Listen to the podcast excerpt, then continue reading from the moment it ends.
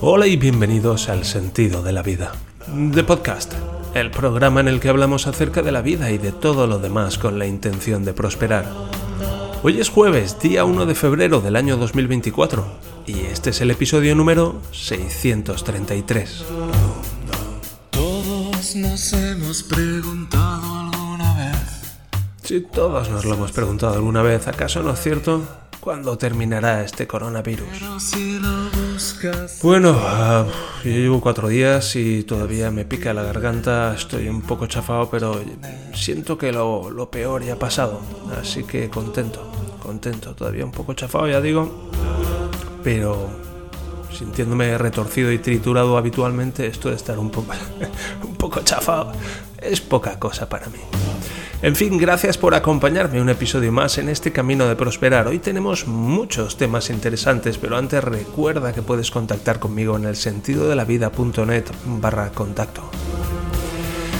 Y bien, hoy tengo como una miscelánea de, de cosillas y tengo como un par de asuntos así un poco duros a los que hincarle el diente, pero fu, siendo que estoy pachucho y, y siendo que llevo ya unos cuantos días ahí hincando el diente a asuntos muy duros, hoy me voy a tomar una pequeña pausa y voy a hablar de cosas así un poco más, más blanditas, más suaves.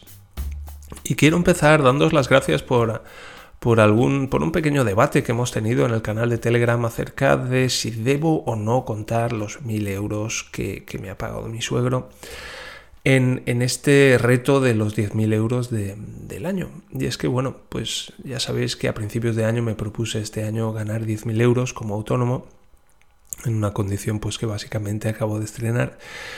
Y, y bueno, el año pasado estuve haciendo algunas cosas para mi suegro que me paga ahora. Y bueno, pues había un poco de debate acerca de si debía contar estos mil euros que voy a recibir dentro de este reto o no. Y, había quien decía, creo que era David, a la última incorporación de, en el grupo de Telegram, decía que bueno, que oficialmente, según Hacienda, esos mil euros pertenecen a, al año 2023, es decir, al año pasado, cuando presenté, o, no recuerdo si decía que, caray, cómo estoy, si, si decía que,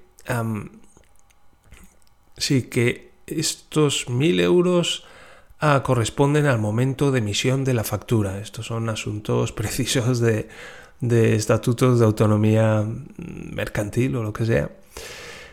Em, pero aquí en Alemania es diferente. Entiendo que en España, em, a efectos contables, se tiene. se contabiliza el dinero en el momento en que se emite la factura. Y me enteré de que en Alemania es diferente. En Alemania se contabiliza el dinero en el momento en que el autónomo recibe el dinero en la cuenta bancaria, en el momento en que se hace el ingreso en la cuenta bancaria. Lo cual para mí tiene más sentido porque desde mi punto de vista, si estoy, si soy un autónomo, pues yo no tengo el dinero hasta que tengo el dinero. Entonces, ah, me parece un ejercicio de empatía muy, muy de agradecer mm, que hace el Finanzamt. Y, y ese hecho de que aquí en Alemania se contabilice el dinero cuando entra en la cuenta del autónomo. Y me recuerda a una... el año... no, hace tres años tal vez. em, tuve que resolver unos asuntos mm, fiscales y bueno, tuve que contactar un, un asesor fiscal en, en Alemania. Y, y el asunto era un poco complejo y entonces tuvo que contactar este asesor fiscal al asesor fiscal que tenía yo en España. Y hicimos una conferencia 3 y se pusieron un poco a hablar ellos entre sí de, cuáles eran las diferencias entre la Hacienda española y el Finanzamt alemán. Y, y el, el- el asesor fiscal alemán, que era un, que era un español que vivía en, no recuerdo dónde vivía, por Frankfurt o por ahí en algún sitio. En algún sitio, naturalmente, tenía que vivir. Em, le decía, es que aquí en Alemania es como, como que sentimos que, que el Finanzamt está de nuestro lado, ¿sabes? Como que nos apoya, que no, hay que no es algo contra lo que hay que luchar, sino que es algo que está de nuestro lado. Y me llamó mucho la atención escuchar eso y el otro decía, no me digas eso, no me digas eso. Y yo bromeaba diciéndole, te estamos esperando aquí, vente. Ah, en fin, curiosidades y también una oportunidad para la hacienda española de, oye, pongámonos del lado de, de quien está pagando. Pero bueno, también entiendo la picaresca española y muchas otras cosas y una cierta mentalidad que, que, bueno, tenemos la oportunidad de ir cambiando porque en algún momento habrá que hacerlo. Así que estaba ese debate y alguien mencionó, creo que fue Juan, diciendo que en cualquier caso, si los contara o no los contara, pues tendría que tendría que mantener ese criterio a final de año. Y es decir, las facturas que emita antes de que acabe el año, pero que cobre al año siguiente, pues no contarán. Y me parece un, buen apunte. Y he estado considerándolo y dado que yo lo voy a apuntar en mis... simplemente para hacerme la cosa más sencilla. Yo tengo ya, me he creado una hoja de cálculo con todos los meses del año donde voy a apuntar mis gastos. Por ejemplo, uno de mis gastos que he apuntado ha sido ChatGPT. Lo he comprado a, comprado la suscripción a nombre de, de mi empresa.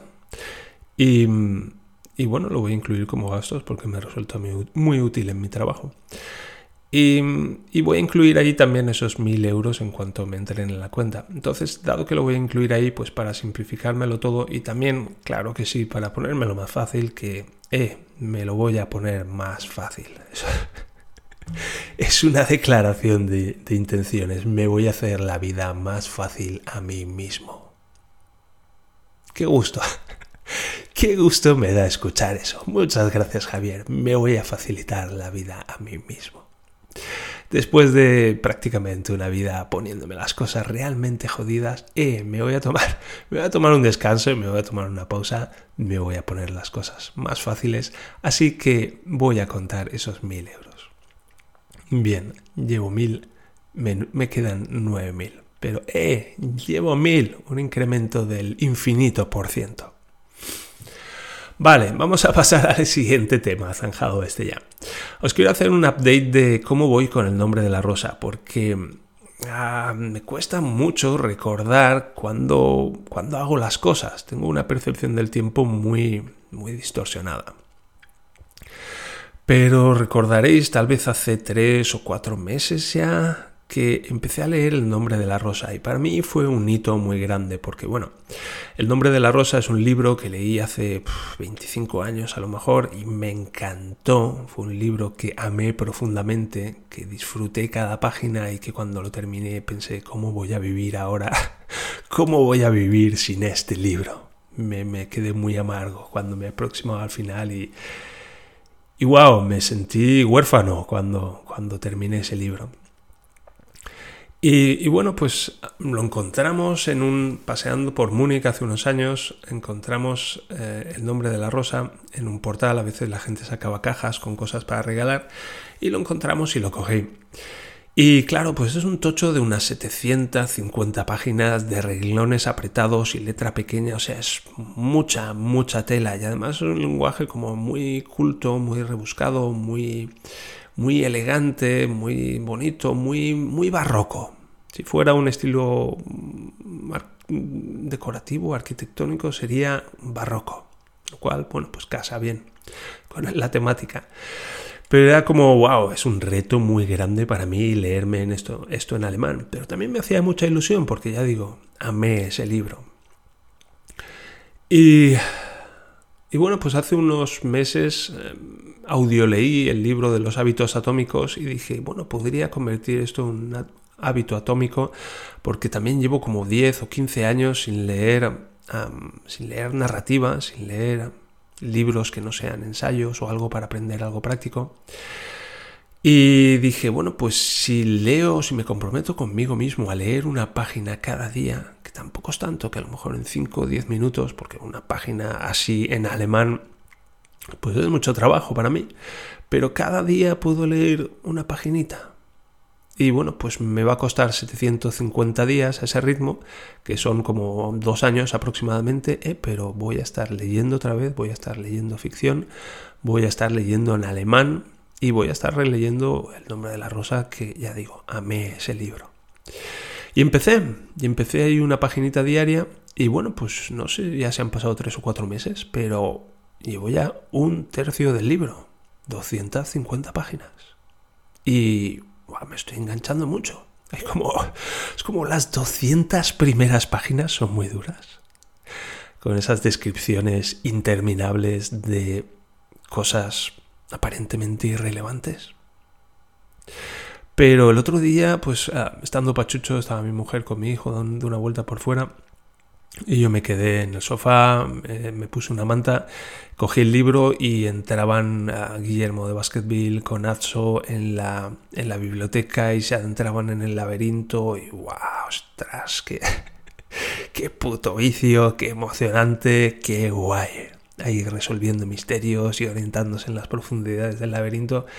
Y me leí como en una hora o en un par de horas, como 20, 25 páginas del tirón par de capítulos y wow, qué enganchón. Y me di cuenta de que, ostras, ya llevo 250 páginas, ya llevo un tercio del puto nombre de la rosa en alemán. ¡Ole mis huevos! sí, señor, a base de hábito atómico. Y claro, ha llegado un punto en el que, pues, una página diaria, y no sé, de alguna manera como que me he acostumbrado al tipo de lenguaje o me he acostumbrado a, a leer en alemán o ha pasado algo ahí que, que empiezo a leer con una cierta fluidez, que empiezo a leer con una cierta facilidad y que se me ha hecho mucho más fácil, es, interesante cómo funciona eso, se me ha hecho mucho más fácil leer este libro en alemán. Y el otro día, pues ya digo, me leí un montón de páginas del tirón. También coincide que el libro, bueno, pues va cogiendo, va cogiendo ritmo. Y ya llevo un tercio del libro del puto nombre de la rosa en alemán. Sí, señor. Sí, señor Javier. Y bravo por el poder de los hábitos atómicos. ¿Tienes algún hábito atómico? ¿Puedes empezar alguno? ¿Cuál te convendría empezar? ¿Qué puedo hacer yo al respecto también? Y bien, la segunda y última parte de este capítulo va a ser una historia. Y es una historia como entre triste y bonita a la vez. Y es algo que me apetece mucho recordar. Y es una historia relacionada con un videojuego. Gran parte de mi infancia ha sido... He pasado jugando videojuegos. A menudo con mis amigos y a menudo yo también solo. Y en particular cuando tenía, no recuerdo si fue el primero o el segundo año en que mis padres me enviaron a Inglaterra siendo muy pequeño. El primer año fue cuando yo tenía 11 años. Debió de ser el segundo. El primer año yo tenía 11 años y bueno, pues en el segundo año yo tenía 12 años, fue el año siguiente. Y, y bueno, pues ah, yo estaba muy enganchado ya a los videojuegos tal vez tenía 13 años, no recuerdo, pero por ahí 12, 13 años, en cualquier caso pre-Big Crunch, una época de mi vida mucho más, mucho más feliz que la posterior. Y, y mis padres me acaban de comprar un Atari ST. Yo venía del Spectrum. Spectrum, 8 colores, cinta, los juegos se cargaban en una cinta, es como que si se lo explicara a mi hijo, es como de ¿qué me estás hablando, papá? ¿Esto que es el Pleistoceno? Pero los juegos venían en cinta y se metían en un radiocassette y cargaban ahí pip, pip, pip. Para muchos, a muchos de vosotros este, este sonido se estará poniendo los pelos de punta. Y de ahí saltamos al Atari ST. Pasamos de los 8 colores a los 512 colores. What the fuck. Pasamos de gráficos con muy pocos puntos en pantalla, gráficos con muchos más puntos en pantalla, que saca 800 por 600, acaba ya el Atari. Y bueno, pues el sonido, sonido también dio un salto grande y los juegos se cargaban en disqueta, que era como pues otro puto mundo. Y ese verano me enviaron mis padres a Inglaterra y una de las primeras cosas que hice fue comprarme un videojuego. Yo iba allí a pasar un mes, tenía un cierto presupuesto y dije, mira, de este presupuesto voy a reservar esta, esta parte, no recuerdo ahora cuánto costaba. 20, 30, 20, 30 libras tal vez. Ah, quiero decir, un, sobre todo para mí, era muchísimo dinero, pero yo, yo, tenía un presupuesto y me podía organizar, así que reservé una parte para eso. Y era un videojuego que solo se vendía en, en Inglaterra. Pues, Inglaterra estaba mucho más avanzada que España en asuntos de videojuegos. Y, bueno, pues en cuanto pude me acerqué a la tienda de videojuegos de turno y me hice con el videojuego. ¿Cuál era el videojuego? Un momento que tengo por aquí el enlace a la portada y todo. El videojuego era Falcon, se llamaba, de F-16 Fighter Simulation. Tal vez alguno lo conozcáis, de Spectrum Holobyte. ¡Buah! ¡Qué puta locura! ¡Qué puta locura! Dos disquets aparecen aquí, por lo menos en la versión de Commodore. ¡Wow! ¡Wow! ¡Wow! ¡Qué pasada! Venía en una caja de, cartón duro Dentro llevaba los dos disquets y un grueso manual de instrucciones. Y bueno, pues ah, me lo compré al principio de mi estancia y era como no voy a poder jugar hasta que vuelva a casa. Pero aquí tengo el manual de instrucciones. Manual de instrucciones bastante tocho, de 60, 80 páginas por ahí. Todo lleno de fotos y diagramas y explicaciones de la cabina del F-16 con todos sus botoncitos y todos sus diales y todas sus pantallas y los diferentes modos de las pantallas. Y aquí está el HUD, el Head-Up Display, que es ese cristalito que hay dentro de las cabinas de, los aviones de combate, donde se sobreimpone, se sobreimpone un montón de información como la velocidad del avión, la altitud y también el cabeceo, también el ladder que llaman esa escalerilla con la inclinación del, del avión, en fin, un montón de información y ahí venía todo explicado.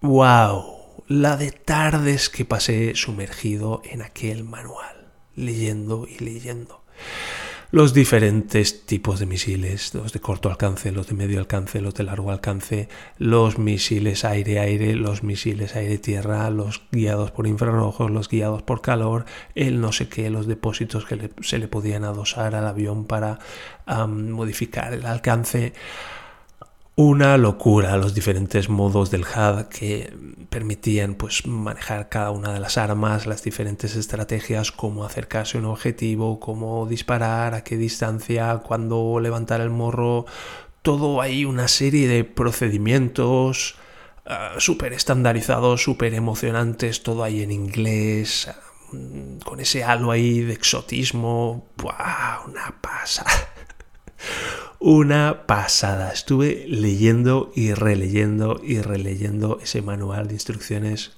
pues prácticamente un mes entero, soñando con el día en que llegara a casa, metiera el disquete en el ordenador y cargara aquel juego y pudiera jugar. ¡Wow! ¡Wow! Ilusión infantil, pero... ¡Qué guay! Así, así, así quiero vivir yo mi vida. ¿Sabes? Con esa, con esa emoción, con esa ilusión, con ese sumergirme en las cosas hasta la última célula de mi cuerpo. ¡Wow! ¡Wow!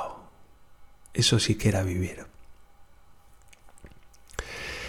Y bueno, pues después de esa larga espera, ya digo, un mes en verano, algo interminable para un niño a principios de la adolescencia, pues llegué a casa de vuelta y metí, metí el, el disquete en el ordenador y procedí a cargar el juego y dio un error de carga.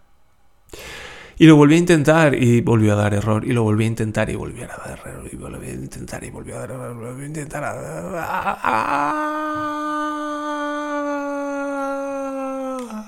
La desesperación más pura y genuina. Aquel juego no cargaba en mi ordenador, por lo que fuera. Yo pensé, el disco, el disquete se ha dañado. Tal vez lo, al pasarlo por los rayos X en el aeropuerto se ha estropeado, yo qué sé, pero... Y no tenía manera de conseguir una copia, en España no se vendía, y todo ese mes de espera que había, que había tenido que llevar a cabo. Se me saltan las lágrimas, me sobrecojo. Todo aquel mes de espera que tenía que haber, que llevé a cabo, no sirvió para nada. Y cuando, no recuerdo exactamente cómo fue, pero un día mi padre me dijo, oh, creo que, que un día llegó un paquete, es que no recuerdo exactamente cómo fue, pero creo recordar que un día vino mi padre y me dijo, ha llegado un paquete para ti. Me, voy a, me voy a poner a llorar. Mi padre me dijo,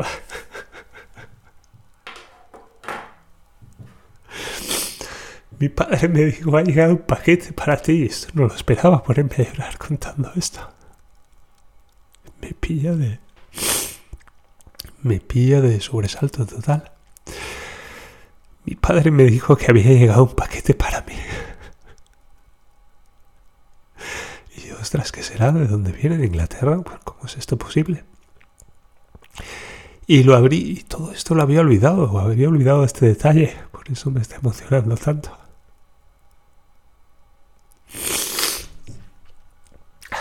Me caen las lágrimas.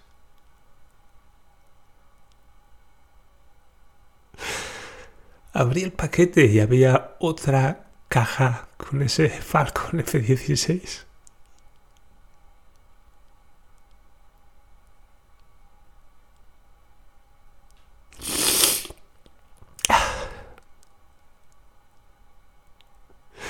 Y yo no me lo podía creer. Y mi padre me explicó que les había escrito y les había explicado lo que había pasado y les había pedido por favor si nos podían enviar otra copia.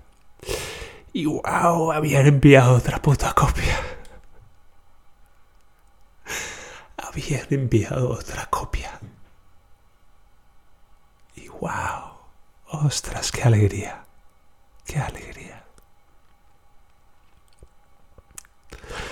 Le di las gracias a mi padre, le di un abrazo, le di un beso y subí corriendo a mi habitación y metí el disquete en el ordenador y dio error de carga nuevamente. Y yo no sé qué pasaba, debía de haber algunas, pienso yo, debía de haber alguna diferencia entre los Atari ST de Inglaterra y los Atari ST de, de España. Y por lo que fuera, pues ese juego que no se vendía en España, tal vez por eso, pues no funcionaba en un Atari ST español.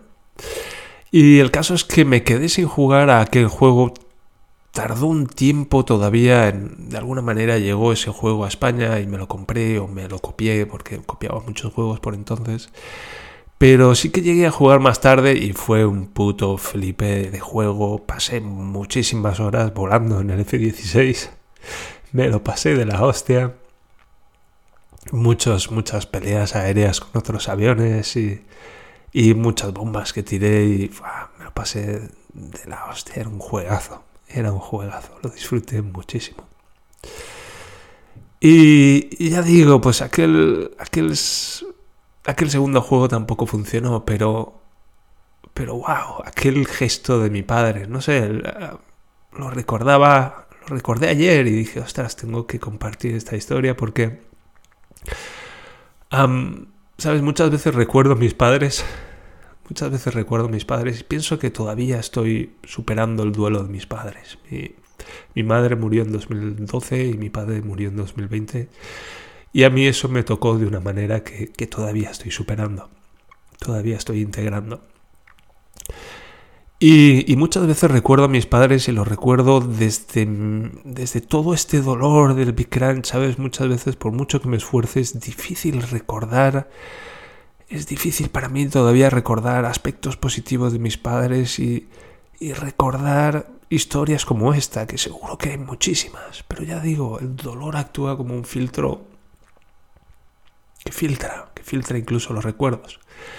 Y por eso Milton Erickson decía, entiendo yo muchas veces, que siempre estamos a tiempo de haber tenido una infancia maravillosa. Porque siempre nuestra infancia está llena de, recuerdos como este. De recuerdos donde nuestros padres hicieron cosas maravillosas por nosotros. Cosas como la que yo recuerdo hoy de mi padre.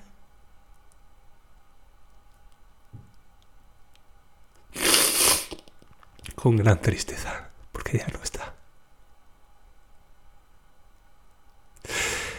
Y mi padre se sentó aquel día con todo lo que tenía que hacer como padre de familia. Y se apiado de mí de alguna manera en aquella decepción tan profunda que me llevé después de haber estado con ilusión infantil durante, durante un mes entero esperando el momento de jugar a aquel juego y que resultó no funcionar. Y mi padre se sentó y en inglés escribió una carta. No un email, porque entonces ni se soñaba con el email. Escribió una carta ahí en papel. Y la firmó y la envió a Inglaterra. Al fabricante de este juego. Y este fabricante de este juego, Spectrum Holobyte. Que Dios los guarde en su gloria. Y puede ser un poco ridículo para quien no. para quien no haya amado los videojuegos como lo he hecho yo. Pues esta gente de Spectrum Holobyte. Dios, muchas gracias. Muchas gracias. Muchas gracias. Lo que hicisteis por un niño de, de 13 años. Joder, qué grandes. Qué grandes. Y he leído que en el 98 los compró Hasbro y se extinguieron y, y bueno, pero wow, desde aquí... Desde aquí vaya mi agradecimiento a esta gente y mi más profunda admiración a mi padre por aquello que hizo aquel día. Wow. Wow. Wow. Y me pregunto cuántas más cosas como esa hicieron mis padres a lo largo de mi infancia y del resto de mi vida. Que, que, que no puedo recordar desde el dolor y desde la amargura y desde, desde la angustia. ¿Y cómo hago para acceder a todos esos recuerdos?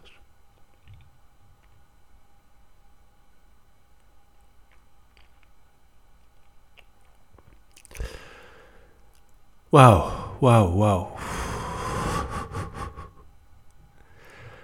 Wow. Esperaba, esperaba un capítulo muy diferente cuando empezó a escuchar, cuando empezó a grabar esto. Wow. En fin. Me pongo las gafas para leer la salidilla. Esto es todo por hoy. Recordad que estamos aprendiendo a prosperar y estamos aprendiendo a apreciarnos, a valorarnos y a respetarnos. Y en definitiva, estamos aprendiendo a amarnos.